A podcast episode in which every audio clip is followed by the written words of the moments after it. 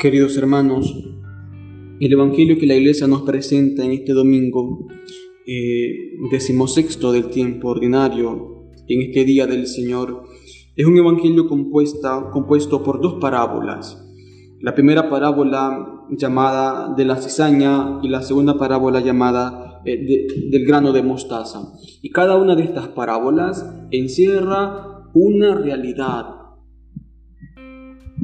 o mejor dicho, expone una realidad concreta y profunda del reino de los cielos. De hecho, Jesús, al empezar cada una de las parábolas, inicia eh, con estas palabras. El reino de los cielos es semejante. El reino de los cielos se parece a... ¿A qué se parece el reino de los cielos? la parábola de la cizaña eh, nos muestra eh, el primer misterio concreto y profundo, que es el misterio del mal. No, nos plantea, mejor dicho, en otras palabras, el mal que se concibe creciendo con el bien. Este es el, centro de esta parábola y que se concibe porque el mismo, eh, el mismo dueño del campo, el que ha sembrado la buena semilla, cuando vienen los, eh, los trabajadores y, le dicen, Arranque, arrancamos la cizaña. ¿Y qué es lo que dice el dueño del campo? No, dejen que ambos crezcan juntos hasta la siega. Y, este es el, problema, y digo el problema porque el, hombre eh, no entiende esta realidad. Y no la entiende porque para entenderla, el hombre general tendría que entrar eh, donde se expone el misterio o, o donde se desvela el misterio, que es en la iglesia. Y, sucede lo contrario. De, hecho, el problema del mal es usado eh, como, como una tesis eh, que favorece en cierto sentido eh, a, los ateos. ¿Cómo puede existir un Dios bueno si, si permite el mal? ¿Cómo, ¿Cómo puedo creer yo en un Dios bondadoso que, ama al hombre, que es misericordioso y que, y que permite el mal. ¿Ves? Pero este problema, este misterio, no se puede entender a la luz de la razón, absolutamente. Por eso es que el, pagano, es decir, el no cristiano, al, al, al afrontarse, al encontrarse frente al mal, se escandaliza tropieza en él, no lo entiende, cae y sucumbe. Y, llega hasta cuestionar eh, eh, al Dios que le ha creado y a cuestionar eh, la base de su propia existencia. ¿Para qué vivo si, si, si, si, todo es malo? ¿Para qué vivo si tengo este problema? ¿Para qué vivo si, si tengo esta realidad, esta enfermedad? Y esa es la realidad con la que el hombre en general se encuentra. Pero este problema, como les decía, viene desvelado solamente donde es planteado como misterio, en la iglesia, en la comunidad cristiana. Jesús dice en la parábola, dejad que ambos crezcan hasta la ciega. Esta es una, esta es una realidad que, que va más allá de, un razonamiento humano. Porque ¿cuál es el, la raíz del mal? La raíz del mal ni siquiera el demonio. El demonio lo que hace es tratar de, meternos zancadillas para que eh, obremos el mal, para que hagamos el mal. El mal no, no es eh, un ente, una sustancia, sino que es la carencia eh, del bien. El mal surge cuando el hombre se revela, se revela a la voluntad divina, cuando el hombre se revela eh, al plan de Dios. En ese momento es cuando se da origen al mal. Hablando del pecado original, ¿cuándo se produce el mal? Cuando el hombre y la mujer deciden creerle al demonio, y sucumben, caen, pecan. Entonces es en el pecado donde se produce el mal como una realidad concreta de sufrimiento, como una realidad que nos atormenta, una realidad que nos persigue como un tormento. Ahí está el centro del mal. Pero de esto mismo, Dios lo permite, esto mismo Dios lo permite eh, hasta un momento eh, clave y Jesús va a ser, va, a ser este, eh, concreto en esto también. Va a decir, dejad que ambos crezcan. ¿Quiénes? El trigo y la cizaña, el bien y el mal. Jesús va a decir, dejad que ambos, crezcan hasta la ciega. La ciega, ¿cuál es la, qué es la ciega? La ciega es cuando el grano llega a a su madurez, cuando el grano ya está listo eh, para, para, ser separado eh, de, del tallo, del árbol, cuando ya está listo para, para alimentarnos de él, cuando llega su plenitud para el servicio. Y ambos será en la ciega cuando se corte tanto el trigo como la cizaña. ¿Qué os quiero decir, hermanos? Que será hasta que el bien llegue a su plenitud y el mal llegue a su plenitud el momento de la ciega. Hasta este momento, el ser humano, el cristiano, tiene que vivir y afrontar esta realidad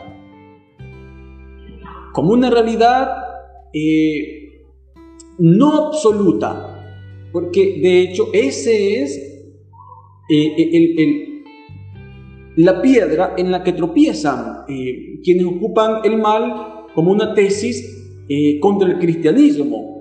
Porque lo que hacen es absolutizar el problema del mal. ¿Cómo puede existir un Dios que, como les decía, cómo puede existir un Dios bueno, amoroso, misericordioso, pero que, que permite el mal, pero que permite que niños sufran, pero que permite que, niños sean abortados, que una mujer sea violada, que, una niña sea violada, que terremotos en países pobres. ¿Cómo puede existir eso?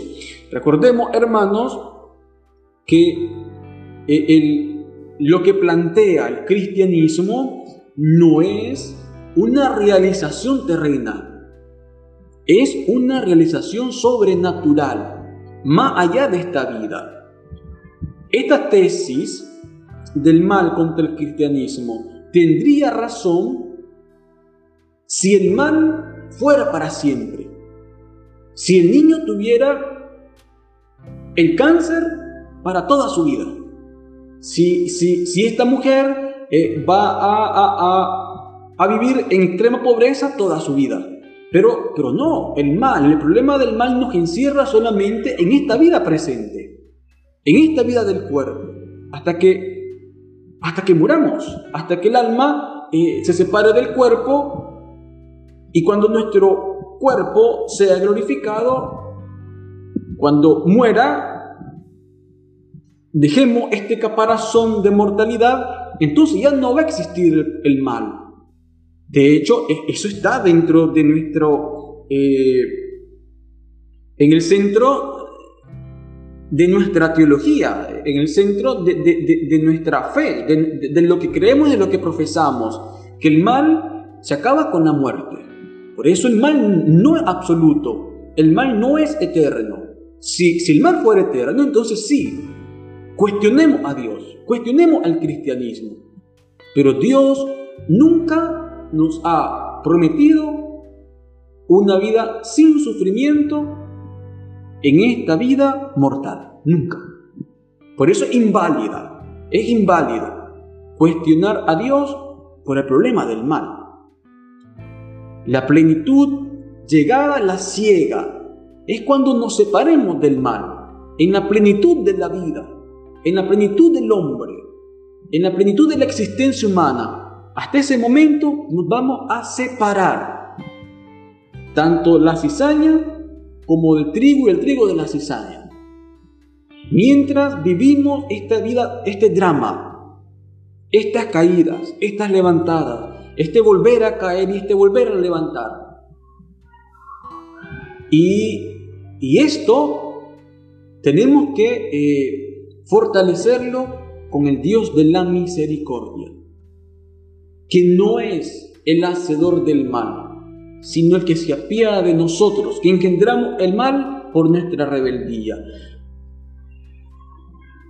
A este punto de vista, podría preguntarme yo, ¿cuál puede ser el, mayor de los males? Yo contestaría, yo diría que el mayor de los males es la desobediencia, porque en la desobediencia es donde se gesta la revelación, a la, eh, donde se gesta eh, revelarnos ante el Dios bueno y misericordioso. El mayor de todos los males, la desobediencia, la rebeldía, rebelarnos, porque ese es el mayor de los pecados, revelarnos al Dios del amor, revelarnos al Dios de la misericordia. La segunda parábola es la parábola del grano de mostaza, que encierra también o pone otra realidad concreta eh, del reino de los cielos, y es precisamente la pequeñez de este grano de mostaza. El misterio, el reino de los cielos, el misterio del reino de los cielos se desarrolla en el mundo presente como una nada. De hecho, el cristianismo, ¿qué es el cristianismo? Una religión, viéndolo desde la óptica general, desde, la, de la filosofía de las religiones, ¿qué es el cristianismo? Una religión pero no es la mayor de las religiones. Esto, esto es lo que encierra en cierto sentido este reino de los cielos, la pequeñez. El reino de los cielos se va generando poco a poco, misteriosamente, y es pequeño, sembrado en el corazón del hombre como una realidad insignificante, despreciada por mucho y por la mayoría esto es el reino de los cielos. Pero cuando entonces el hombre llegue a su plenitud, cuando esta realidad llegue a su plenitud, la realidad del reino de los cielos, será frondosa. Será la mayor de las realidades, porque las otras realidades van a caer, van a sucumbir, van a ser insignificantes ante lo absoluto, que, que va a ser la revelación del Dios amoroso en el día de la ciega. ¿Qué otra realidad se, va a, a, a, afrentar ante Jesucristo que se manifieste glorioso?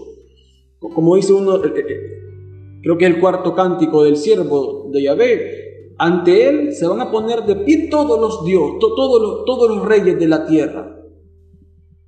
Ante la realidad del Jesucristo Todopoderoso. Ante la, realidad, ante la realidad plena del reino, absoluta del reino, pero solo cuando llegue el momento de la siega, mientras vivimos en esta pequeñez, en este encerramiento, en esta nada, en esta miseria, en este mundo del reino de los cielos, luchando contra, contra la fuerza del mal, que en cierto sentido está también dentro de nosotros, como consecuencia, como solidaridad del pecado original. Queridos hermanos, ánimo en este camino de la fe. Es fuerte, pero el premio eh, va a ser superior. De hecho, San Pablo en la carta a los romanos va a decir eh, esta, esperanza, eh, que la realidad presente de sufrimiento no va a superar. Lo que se va a desvelar en el último momento. Esta es la esperanza, esto es lo más cierto como cristianos. Esto es lo más cierto. Lo único absoluto es la realidad del reino pequeño, que viene creciendo silenciosamente en este campo minado por el mal.